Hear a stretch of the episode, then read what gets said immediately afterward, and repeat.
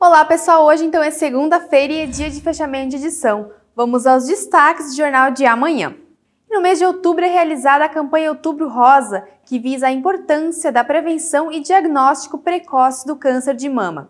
E a Secretaria da Saúde de Timbó está organizando um dia especial para cuidar da saúde da mulher. E no dia 22 então de outubro, neste sábado, Todas as unidades de saúde estarão abertas realizando o exame clínico de mamas, preventivos e solicitações e agendamentos de mamografias quando necessário. O horário de atendimento será das 8 da manhã ao meio-dia e da 1 da tarde às 5 da tarde.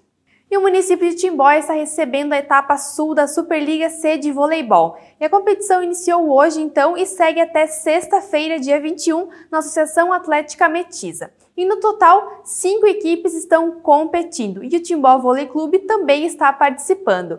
E o primeiro jogo da equipe acontece amanhã, às 8 horas da noite, contra a Unifabife Bebedouro de São Paulo. Confira o calendário dos jogos no nosso impresso.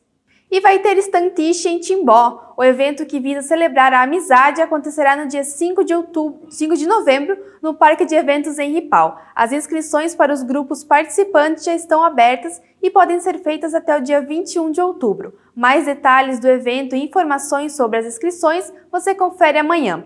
Bom, pessoal, vou ficando por aqui e essas e outras notícias sobre cultura, esporte e segurança você confere no impresso. Nos acompanhe também pelas nossas redes sociais e pelo nosso site. Até mais!